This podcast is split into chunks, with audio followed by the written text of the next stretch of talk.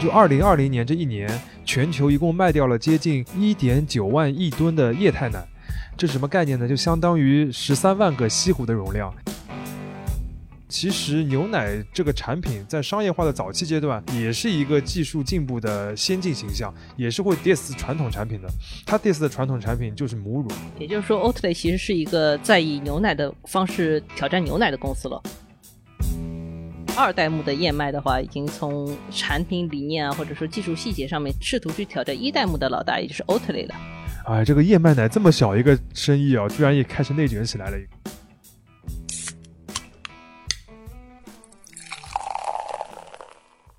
这里是商业就是这样。大家好，我是香文杰，我是许碧清。今天我们还是来聊一个吃吃喝喝的话题，不过是一类比较新的产品，我们给它起了一个名字叫新奶。到底什么是新奶啊？我们其实举一些具体的例子的话，大家就都知道了。比如像燕麦奶、巴旦木奶，还有中国人很熟悉的豆浆，这些植物饮品的话，都属于我们今天想讨论的新奶这个范畴啊。最近一段时间的话，国内的饮品店和咖啡店都很喜欢推出像燕麦拿铁这类的新产品，感觉替代牛奶成了一个小潮流。其实这个牛奶或者说广义的乳制品本身就是一个非常大的生意啊。我们举个例子，就二零二零年这一年，全球一共卖掉了接近一点九万亿吨的液态奶，这是什么概念呢？就相当于十三万个西湖的容量，也就是我们全球每年要喝掉十三万个西湖的牛奶。而且这个还只是液态奶的部分啊，除了液态奶以外，其实乳制品还有其他五花八门的各种形态，比如说酸奶啊、奶粉啊、零食啊、冷饮啊等等的。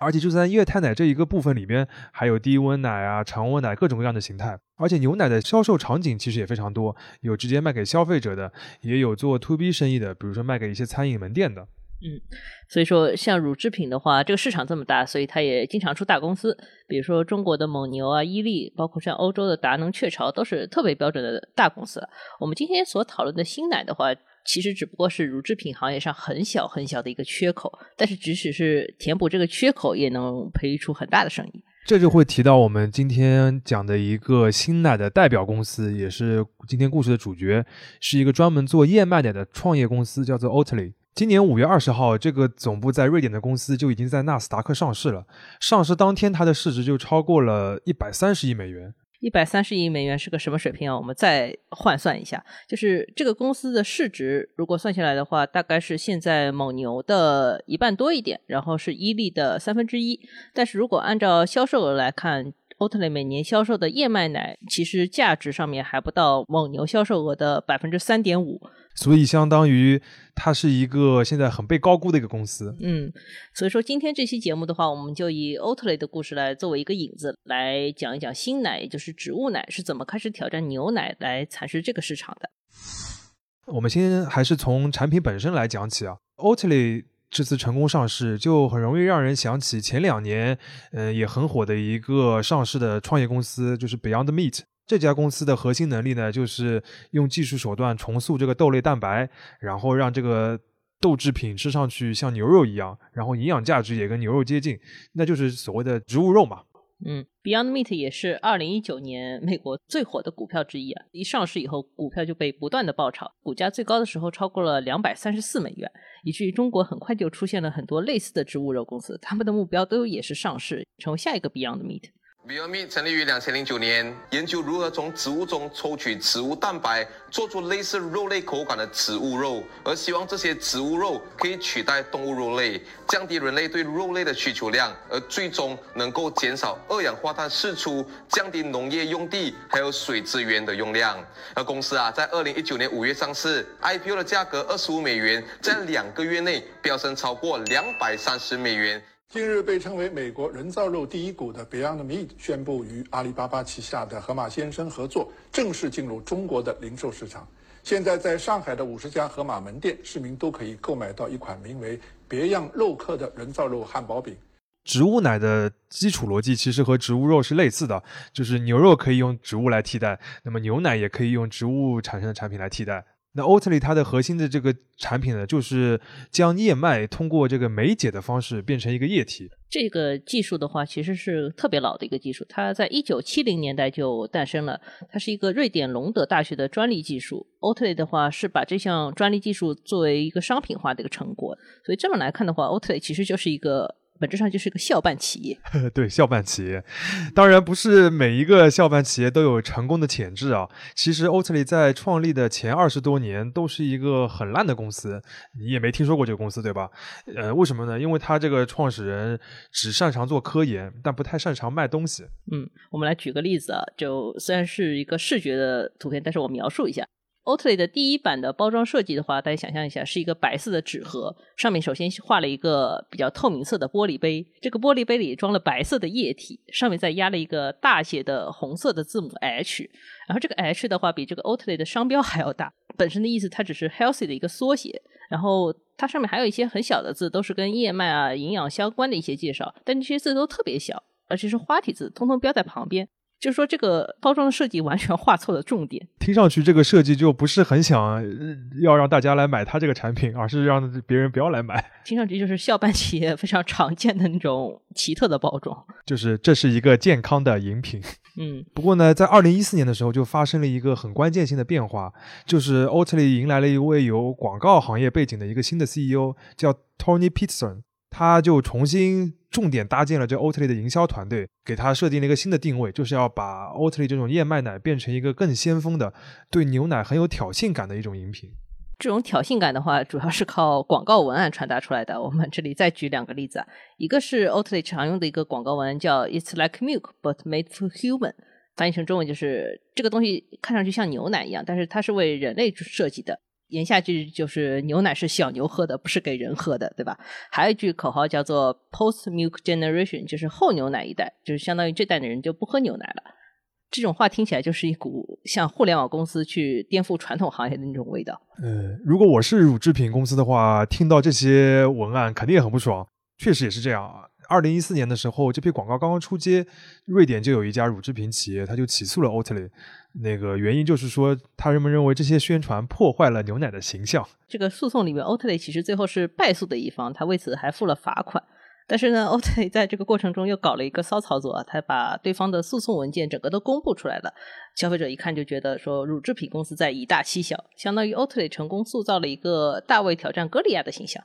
这个等于把丧事办成喜事，对吧？当然也可以理解为什么牛奶公司这么不爽啊，因为他们会觉得喝牛奶已经是人们的一个习惯或者说常识了，怎么可以有人挑战牛奶的地位呢？但其实牛奶这个产品在商业化的早期阶段，也是一个技术进步的先进形象，也是会 diss 传统产品的。它 diss 的传统产品就是母乳，也就是说，Oatly 其实是一个在以牛奶的方式挑战牛奶的公司了。很多人可能会认为西方人喝牛奶的历史很悠久，但其实它作为一个产品还是蛮晚近的。呃，直到一九零零年代，牛奶才成为欧洲城市居民的一个日常习惯。当时是因为产生了一套可以将牛奶从农场送到居民家门口的一个复杂的运输体系，还再加上很多的新的技术，比如说什么巴氏灭菌法，还有冰箱啊，这个才让牛奶变成了一个可以大规模集中生产、远距离运输和储藏的一个商品。虽然说供应的问题解决了，但是需求层面的话，牛奶消费的一个大的需求潮的话，其实是出现在第二次世界大战之后的。当时的妇女们因为要出门做工，就是奶孩子成为了世界性难题。那个时候还有一个现象，就是说营销学和广告学也开始出现了，企业开始学着用各种广告话术来把牛奶包装成一种优质的母乳替代品。他们在这个过程中就借用了当时同样在起步阶段的一种学科，叫做营养学。他们就在开始吹嘘牛奶当中含有的各种微量元素对人体有什么好处。这个夸张到什么程度啊？就是当时只要营养学里边一发现什么对人体有益的一些元素或者东西，牛奶里边就好像含有这个东西一样的。最典型的一个案例就是钙和维生素 D 嘛，这也是我们现在一个常识。就小时候我们被父母惯着喝牛奶，很常见一个说法就是说牛奶能补钙，但其实呃。呃，钙是要通过维生素 D 才能被那个人体吸吸收和巩固的嘛，单喝牛奶其实是不够的。结果这个事情被大家了解之后呢，那个牛奶企业又发明了一个新的话术，就是牛奶里面富含维生素 D。哎，所以说就是营养学和广告学的双重指挥棒，把 牛奶变成了一个任人打扮的小姑娘。但是这个营养，这个营养学这个东西，大家也知道，这个三十年河东，三十年河西。今天的营养可能就是明天的垃圾。对，就是人们现在也开始逐渐意识到了，对吧？就是牛奶根本不是那种非常完美的一个食品，它对健康是有一定的提升效果，但是并不是那么厉害，也很难经得起推敲。另一方面呢，就很多那个乳制品企业或者是农场，它的这个消毒灭菌做的不是很好。在一九七零年代的时候，美国就还产生过一轮抵制雀巢的运动，就是因为那个时候有很多的儿童喝牛奶生病。嗯，到了东亚市场啊，牛奶还出现了一个更加尴尬的问题，就是牛奶里面含有一种所谓的营养成分叫乳糖。乳糖的话，跟我们日常接触到的其他糖，比如说像蔗糖啊、果糖，它其实不太一样。乳糖必须借助一种乳糖酶才能消化代谢，否则它在肠胃里面就很容易导致你觉得很不舒服，会胀气，甚至会腹泻。欧洲人的话，因为他们接触牛奶的历史长一点，放牧可能多一点，它在基因层面的话产生了一些变化，相对来说他们是比较能够代谢乳糖的。但是其实，在亚洲啊、美洲以及大部分的非洲地区的话，乳糖不耐的现象都是特别普遍的。所以本质上来说，牛奶不是一种太适合东亚人的一种嗯食品。其实，在西方也是一样啊，就是说，即使他们那个乳糖不耐的这个比例稍微低一点，但还是有这样一部分人群嘛。所以你看，他们除了消费牛奶之外，还会消费很多的黄油啊、奶油啊、酸奶。这个本质上也就是因为他们有这样一个乳糖不耐的人群的需求在。嗯，而且他们很了解这件事情。但是在中国的话，我们整体接触牛奶就比较晚了，乳糖不耐这个概念更加是很多人长期都不太知道的事情。大家都不知道自己的体质适不适合喝牛奶，或者说如果不适合喝牛奶的话，我们可以喝什么？这其实就给植物奶提供了一个机会吧，他们就可以去争夺这一批消费者。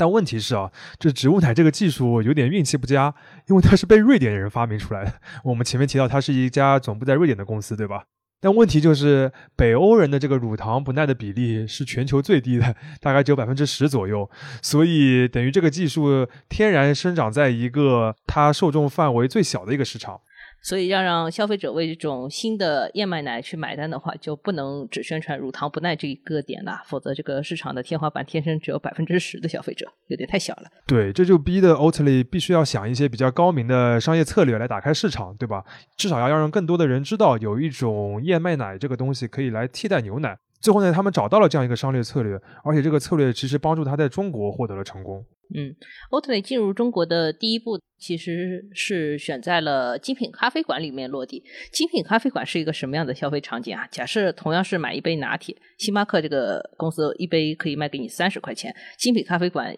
一杯拿铁可以敢要你四十块、五十块。总之就是在精品咖啡馆里面，消费者不是很在意多花钱。这个时候，如果说咖啡师给你推一个新产品叫燕麦奶，这个东西很健康、很好喝，但是会贵一点，那么消费者也不会太介意。更关键的是，如果这些消费者喝了几次，觉得哎燕麦奶这个东西口感不错的话，就有可能被转化成一个直接去买盒装产品的消费者，就从 B 端的消费者变成了 C 端的消费者。这个思路其实很经典啊，就是当你有一个新的产品的时候，你要想办法去培养一群有消费能力的、更愿意接受这个新事物的一些种子用户。但这个事情就有个前提啊，就是说咖啡馆得愿意用一种新的产品。所以说，Oatly 它为了满足精品咖啡馆的需求的话，它也要做一些改进。比如说拉花效果的话，就是一个很典型的案例。因为有些咖啡馆的话，拉花效果就是这个咖啡馆精品的一种体现形式，对吧？可能说消费者也希望他们为了这个咖啡花了大价钱，拍照的时候这个拉花的效果千万不能消失。这个就对燕麦奶来说比较麻烦啊。就是牛奶可以拉花，然后保持比较长的时间，是因为它里面的脂肪比较多，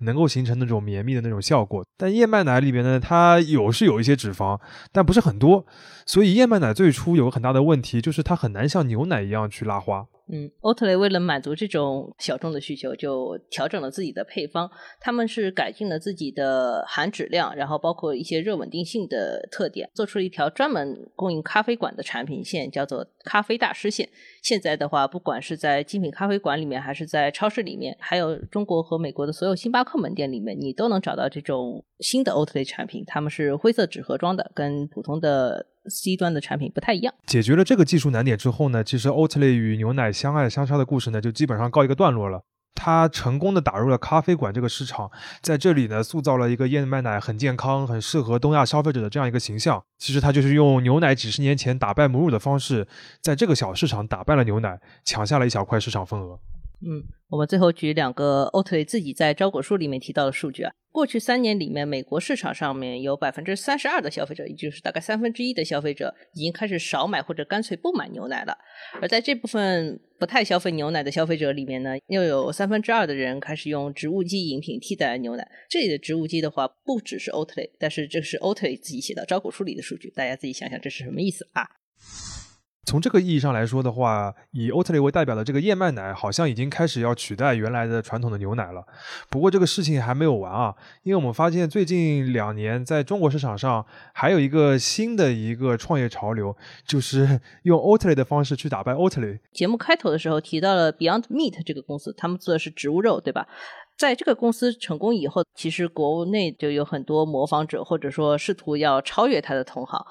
类似的情况就是，欧特雷成名以后的话，也多了一大批中国和外国的同行。我们来报几个品牌名字啊，就是外国公司的话，包括 Minor Figures、New Club，呃，国内公司有叫 Auto Oat、小麦欧叶、奥麦星球、一番麦、拯救一头牛、野生植物等等一大堆品牌。这些公司很多名字里面都带个“麦”字，他们好像都是在强调燕麦这个点，但是听多了就会觉得这个起名实在是没有什么创意。这些公司其实基本的逻辑很清晰啊，就是说他们也很认同牛奶替代这样一个产品的方向，但他们又觉得呢，只有欧特利这一家是不够的，我也可以去挑战它这个地位。所以新奶这个市场一下子就从刚开始没几年的一个蓝海，变成了一个竞争非常激烈的红海了。嗯，我们有一个同事就是第一财经杂志的记者文思敏，他在前一段时间的话走访了好几家创业公司，都是做这个植物基饮品的方向的。他其实有一个很有意思的观察，就是采访的多了就会发现，每一个创业者在介绍自家产品的时候，好像都在暗暗 diss 别家的产品。当然说是 diss 来 diss 去，好像很吵闹，但这个其实背后也是有一些产品策略的不同的。不同的方向就是在于国内做燕麦奶的公司的话，现在分成了两个大的方向。一个方向上的产品呢，喝起来都很像欧特雷，他们会强调说自己有谷物的那种气味，或者说口感上面有点黏黏的，对吧？就是质地上面很好。这类产品的话，主要就是针对 B 端的咖啡馆和茶饮店的需求的。这些渠道上面的需求都是我想找一个欧特雷的替代产品，但是越便宜越好。所以说这些产品都会强调自己特别像欧特雷，而且比欧特雷便宜。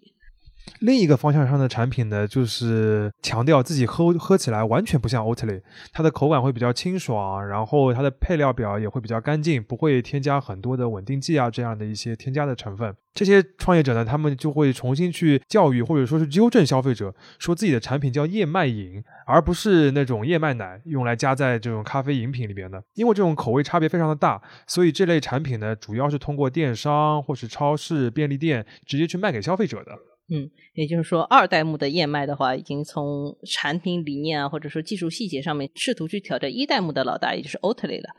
哎，这个燕麦奶这么小一个生意啊，居然也开始内卷起来了一个。为了避免内卷这种情况的话，比较常见的一个做法就是我不要在这个池子里跟大家一起搅泥水了，对吧？我应该跳出这个池子，去开辟一个新的产品领域。如果只是要替代牛奶的话，燕麦奶只是一个方向，而且它只是被欧特利做成功了，大家比较知道。那有别的很多的植物也可以做成这个液态的产品来替代牛奶，比如像巴旦木啊、藜麦啊、榛子啊、夏威夷果，还有我们刚才讲过的呃大豆，对吧？甚至椰子都可以做成这样的类似的产品。嗯，实际上，在欧特雷打入美国市场之前，美国市场占有率最高的牛奶替代品其实是豆奶。这听上去很中国，但是就是说，现在你走入国内的任何一家星巴克的话，其实都还能点到用豆奶作为基底的奶咖，它是一个很传统的替代选项。星巴克的豆奶呢，其实也是由一家大家很熟悉的老牌的公司，就是维他奶来供应的。哎，这个公司我其实就一点也不熟悉。听说华南的听众可能更熟悉一点，他在华南卖很多豆奶，对吧？对，那这家维他奶公司，它其实总部是在香港的，那它在海外也有不少的业务。比如说，它在澳洲呢，就主要就是做燕麦奶，还有巴旦木奶，还有夏威夷果奶的。有越来越小众。对，那它在中国呢，它主要卖的是豆奶，然后在澳洲呢，卖的是当地的那些小众的奶。听起来，它就是一个非常擅长呃和本土市场来结合的一个产品策略。那么，当他要把这些更加小众的奶引入中国这个市场的时候呢，他肯定就要做很多的工作，要花心思为这些产品量身定制一个适合 B 端客户的一个解决方案，这是他一个很重要的策略。嗯，今年春天的时候的话，我跟文思明有幸去逛了中国最大的食品行业展会之一，是 Hotel Lex 的上海站，真是一个走断腿的活动。当时维他奶的话，为了把这些澳洲市场已经有的新产品引入到中国市场的时候，他搭了一个特别大的展台。找了很多的专家来做活动、做宣传。在展会期间的话，他们还发布了一款新的产品，叫茶艺大师纯豆奶，专门供应新茶饮品牌。这显然也是复制了 Oatly 的思路，对吧？这个背后的潜台词，我觉得很明显啊，就是他在说茶饮店，你们来看一看我这个燕麦奶在咖啡馆里面能做的事情，我们豆奶在茶饮店里面都可以做得到。当然，这种量身定做的饮品啊，可能很新奇，但是不一定很好喝。我之前的话尝试过一款维他奶和咖啡馆合作的新品，叫做速瑞白。这富瑞白本身是一个星巴克推出来的新品，它其实就是 Flat White 的中文名字，它重新起了一下，对吧？速瑞白就是在富瑞白的这个基础上再改了一下，用豆奶来替代牛奶做一款澳白，这个口味就嗯，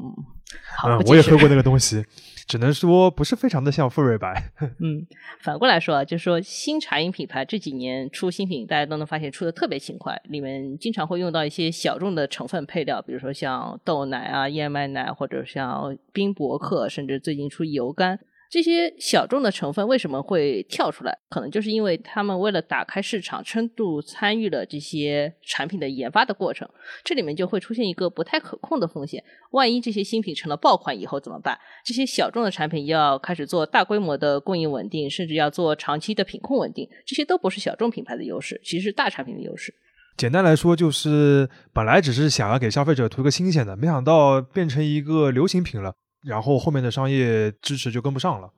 前面的话，我们主要是从产品的角度来介绍了一些比小众更小众的新奶，他们其实都跟 Oatly 一样啊，选择从 B 端生意来切入这个市场。前面我们还提到说，燕麦奶这个市场太内卷了，对吧？其实跳开一些，这些新奶都在咖啡馆和饮品店里卷来卷去，世界并没有什么变化。但是对于一个新的饮品来说，这个进入咖啡馆或者茶饮店只是进入新市场的方式之一啊。他们做这个 B 端的生意，除了我们刚才讲到的能够积累一批比较高质量的种子用户以外呢，呃，其实主要的好处是省钱了。因为那个一旦你要做 C 端的生意，去直接卖给消费者的话，就意味着你要花很多的钱投广告，要么是买电商的流量，或者是花很多钱去进入超市或者便利店里边。嗯，但是如果在中国市场，大家想一下，要做一个有影响力的消费品牌的话，电商其实已经是一个绕不开的习惯动作了。我们查了一下，到今年五月的话，在淘宝和天猫上有销售记录的燕麦奶品牌就已经超过了五十个，比去年同期增长了百分之一百五十二。所以，如果你对燕麦奶这个消费潮流还不太熟悉，觉得这是一个新产品的话，打开淘宝搜一下这三个字，看个几页的搜索结果，然后你就会短时间内不想再看到这三个字了。这一轮在电商平台上面的新奶竞争啊，就是一个中国特色的消费现象了。这些产品都太新了，刚刚起步，所以说目前的话，我们还没有积累到特别多值得跟大家分享的观察。后续的话，我们当然也会持续关注这轮消费浪潮，看看他们能不能把这个市场做得好一点。不过目前有一点其实是可以总结的，或者说是值得这些公司注意的，就是我们发现从 Oatly 挑战牛奶也好，到这些更新的奶去挑战 Oatly 也好，这个创业的浪浪潮好像已经从最初的解决实际的乳糖不耐这个需求，变成了一种靠。营销来刺激出原本不存在的需求的一种消费品的竞争了。当然，有一个更简单的词可以直接概括这种现象，就是这个市场出现了泡沫，对吧？这也给我们提了个醒，就是说满足未被关注的需求、未被满足的需求的话，本身这个事情是没有错的。然后产品的多样性本身也是没有错的，但是前提得意识到，如果你要往这个方向去努力的话，它可能一开始就是在一个小众市场里面。小众的需求和多样性的话，本身就意味着较低的市场天花板，你很难把这个事情做得很大。再酷的营销，再好的服务，再细分的这个产品差异，如果只是在一个很小范围的行业里边内卷，而没有创造出一些真正的价值的话，那么消费者厌倦这个新潮流的速度一定会比品牌想象的更快。商业就是这样。